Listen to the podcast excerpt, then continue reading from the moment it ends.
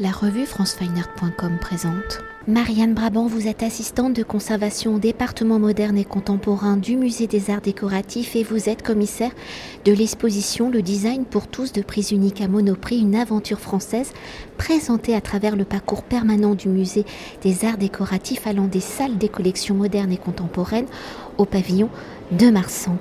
Alors présentant plus de 500 œuvres, mobilier, objets et affiches publicitaires et en suivant le slogan Le beau prix du lait créé par Denise Fayol, directrice du bureau de style de prise unique de 1957 à 1967, l'exposition en se consacrant à l'univers de la grande distribution est une exploration de deux grandes enseignes de distribution d'objets du quotidien, prise unique puis monoprix où la volonté de ces entreprises fut de démocratiser le design. Alors dans un premier temps avant de découvrir les designs créés par et pour ces deux enseignes, pouvez-vous nous faire un petit historique de prise unique puis de monoprix, deux enseignes généralement situées au centre-ville, sous voulant être des commerces de proximité. Prise unique est donc lancée le 1er décembre 1931 par les magasins du printemps, une enseigne plutôt positionnée sur des marques de mode, de luxe et de beauté. Alors en ce début des années 1930, où le début du XXe siècle est marqué par le Bauhaus, mouvement qui a le souhait de faire aucune différence entre l'artiste et l'artisan, l'œuvre et le populaire, mettant la dimension industrielle au cœur de sa conception des objets créés pour qu'ils soient accessibles au plus grand nombre. Pour revenir à l'origine de Monoprix, quelles sont les réflexions du printemps pour créer cette nouvelle enseigne dans leurs réflexions? Quels sont le cahier des charges imposés pour que le design soit accessible à tous? Et dans la conception de cette nouvelle enseigne, comment se sont-ils peut-être inspirés les, deux enseignes, comme vous l'avez dit, sont nées euh, quasiment conjointement, hein, 1931 euh, pour prise unique, 1932 pour Monoprix. Et très rapidement, c'est vraiment prise unique qui a porté cette volonté de démocratiser le design. C'est prise unique qui a souhaité, grâce à des personnalités phares, mettre l'accent sur euh, voilà, ce, ce beau à la portée de tous.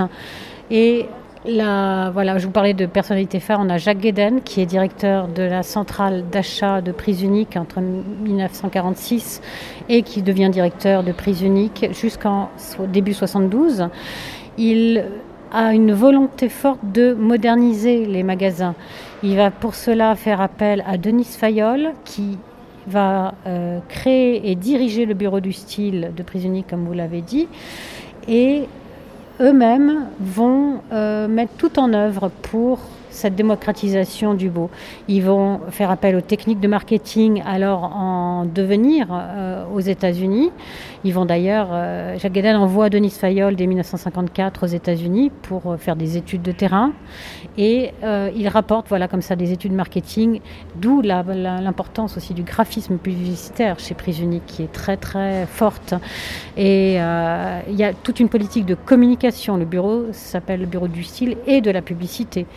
Donc la publicité par ce, voilà, ce graphisme publicitaire, on a des figures marquantes comme Friedman Haus euh, qui vont créer de nombreuses affiches. Et on a également Jean-Pierre Bailly qui est l'auteur du célèbre logo Cible en 1965.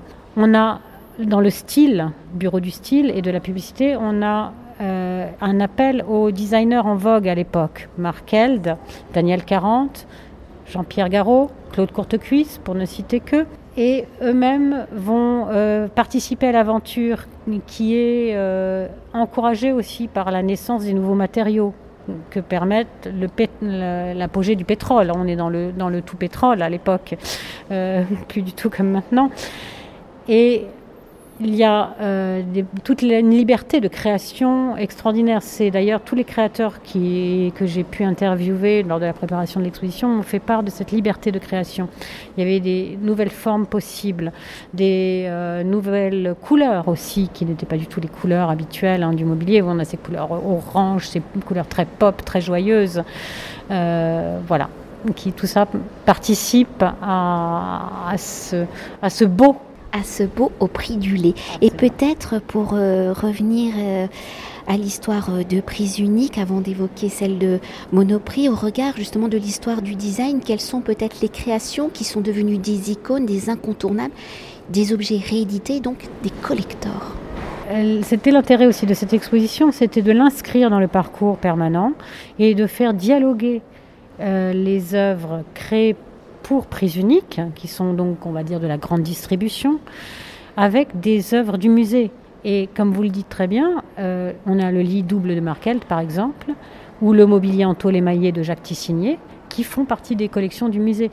Donc la limite est, très ténue entre, les, entre la pièce de musée et, et, l'œuvre qui était vendue à prix tout à fait abordable et accessible à tous. Pour continuer l'histoire de ces objets, donc en 1997, un presse unique fusionne avec Monoprix, où Monoprix a une histoire, on l'a déjà dit, un similaire à prise unique. Monoprix est également créé dans les années 1930, en 1932 exactement, où son modèle a été dès le départ rendre le beau et le bon accessible à tous. Et comme prise unique, ces magasins sont implantés au centre-ville et a pour volonté de proposer des produits prix. Alors lors de la fusion 1997, comment Prise Unique et Monoprix se complètent-ils? Comme Prise Unique Monoprix développe-t-il également sa marque à travers des objets de design? Et comment la fusion des deux enseignes va-t-elle redynamiser la politique de création de design? Vous l'avez très bien dit, les deux enseignes sont des magasins de cœur de ville. Hein, contrairement aux supermarchés qui apparaissent en périphérie au tout début des années 60 en France.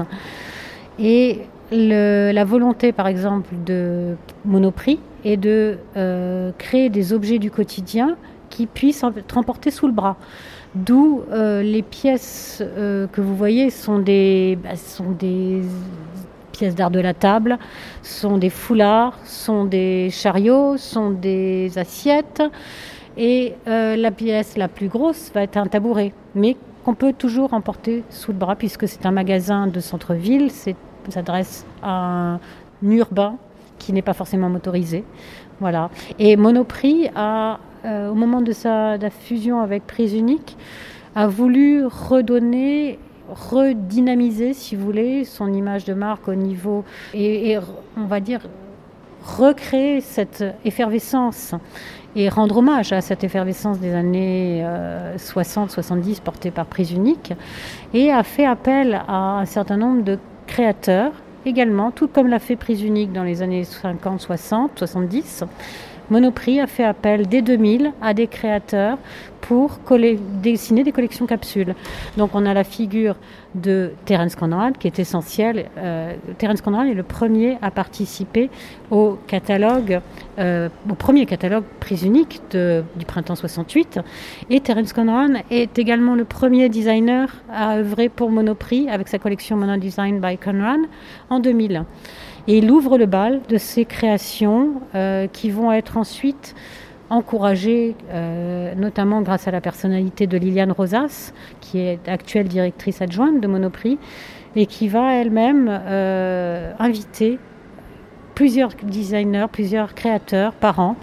On a India Malavi, on a Yona Vautrin, Bella Silva, Paola Navon, Constance Guisset, Nadia Gaillardo, voilà, j'ai cité d'ailleurs que, que, des femmes, mais il y, a, beaucoup de créatrices en effet. Et euh, elles vont créer jusqu'à jusqu'à 10 collections capsules par euh, an. Alors bien sûr, moi au musée, j'ai été amenée à faire une sélection pour montrer un, panel assez, assez large. Les, typologies, comme j'ai pu l'évoquer, sont assez variées également. Et c'est ce que j'ai essayé de, montrer, tout en euh, montrant un dialogue avec les collections. On est euh, on l'a vu pour prise unique, euh, voilà, euh, on a des périodes room, prise unique, comme on en avait une déjà lors de la réouverture du département moderne et contemporain en 2018. Et on a par exemple des vases créés pour Monoprix par les personnes dont je viens vous mentionner et qui s'inscrivent eux-mêmes dans des vitrines de vases, des collections permanentes. On a des tabourets pour Monoprix qui s'inscrivent dans la bibliothèque de sièges du musée avec des collections. Donc il y a ce dialogue permanent voilà, entre les collections du musée et les objets de Monoprix. Et est-ce qu'on pourrait faire un focus particulier sur les slogans de ces deux enseignes et peut-être euh, plus particulièrement euh, sur Monoprix et ses campagnes de publicité? Comme je vous disais, la, publicité est très importante pour euh, chacune des deux enseignes. Elle a été portée par du graphisme d'abord publicitaire, hein, avec la figure de Friedmanos notamment. Prisonic a fait appel également à des agences de publicité euh, en vogue à l'époque, TBWA, RSCG. On a ce fameux slogan Et hop, prise au milieu des années 80. Et Monoprix a repris ces campagnes publicitaires. Vous avez d'ailleurs le galerie d'actualité au niveau 5 qui est intégralement consacré au graphisme publicitaire des deux enseignes et qui est euh, composé d'ailleurs de 90% du fonds du musée puisque le département de la publicité a bénéficié de riches donations et une très belle collection.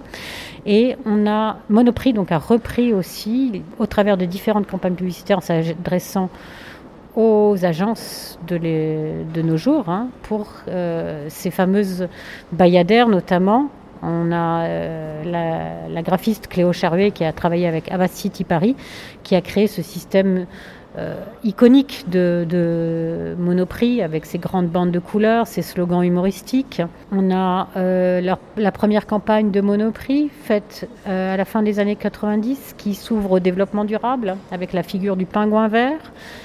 On a la toute dernière campagne publicitaire qui a été faite lors du premier et deuxième confinement très récente, qui reprend des euh, préceptes voilà, gouvernementaux euh, donnés par, euh, pendant le confinement, mais qui ont été adaptés voilà, aux produits présentés. Et peut-être pour conclure notre entretien, ainsi dans le titre de l'exposition, on évoque une aventure française et que dès l'origine, hein, l'ADN des deux enseignes était du beau pour pas cher aujourd'hui dans la multiplicité des enseignes, de la concurrence à l'international. Comment, enfin aujourd'hui, Monoprix s'adapte-t-elle et réaffirme-t-elle justement euh, sa position sur le marché? Alors Monoprix a vraiment cherché à, multiplier les collaborations, notamment depuis une dizaine d'années. Ce que je vous disais, on a jusqu'à 10 collaborations par an et il propose quand même quelque chose de singulier. C'est euh, l'art à la portée de tous. Je prends l'exemple de la céramiste Bella Silva, qui est d'habitude vendue euh, en galerie, à, des prix de galerie. Et là, Monoprix va faire appel également à Bella Silva, mais hmm, pour proposer des céramiques finalement que tout un chacun peut, peut acquérir. Hein. Et je crois que c'est ce qui fait aussi la force de, de l'enseigne. Et peut-être encore un dernier mot hein, quand le visiteur va venir découvrir l'exposition hein, dans le parcours des collections permanentes. Est-ce qu'on peut s'attarder sur la scénographie ou peut-être cette euh, identité visuelle qui est aussi très importante. Absolument. La scénographie donc, a été confiée à India Madavi, qui a elle-même collaboré à deux reprises pour Monoprix. Et euh, en accord avec moi, bien sûr, on a souhaité indiquer aux visiteurs signaler la présence de l'exposition dans les salles, puisque j'ai eu l'occasion de vous le dire, on s'inscrit dans le département moderne et contemporain du musée, qui a été réaménagé en 2018 par les Normal Studios, qui mêle euh, différents types de collections. On a du mobilier, bien sûr, on a du graphisme, on a de la mode, de la publicité, du verre, du jouet, du papier peint. Et on a euh, voulu volontairement retrouver, ça c'était l'idée d'India Madhavi, de euh, faire appel à ce qu'elle appelle des artefacts pris directement dans la grande distribution. Donc on a un système de vitrines frigo, débarrassé évidemment de leur partie réfrigérée. On a un système de caisses enregistreuses, qui sont des caisses enregistreuses réelles de Monoprix. Et la signalétique également, qui est directement inspirée du ticket de caisse. La typologie est la même et la signalétique, donc qui est à la fois une signalétique directionnelle et informative, avec texte et cartel. Et euh, le tout est complété de codes couleurs. On a du rose pour Monoprix, du orange pour prise unique. Ces codes couleurs qui sont appliqués soit par des films colorés sur les vitrines, soit par des gélatines sur les éclairages existants. Euh, voilà, tout ça pour aider le visiteur à se repérer dans les espaces, et je pense que c'était indispensable. Et ça donne en plus un côté très, très joyeux, très ludique à l'exposition. Merci beaucoup. Avec grand plaisir. Cet entretien a été réalisé par franceweiner.com.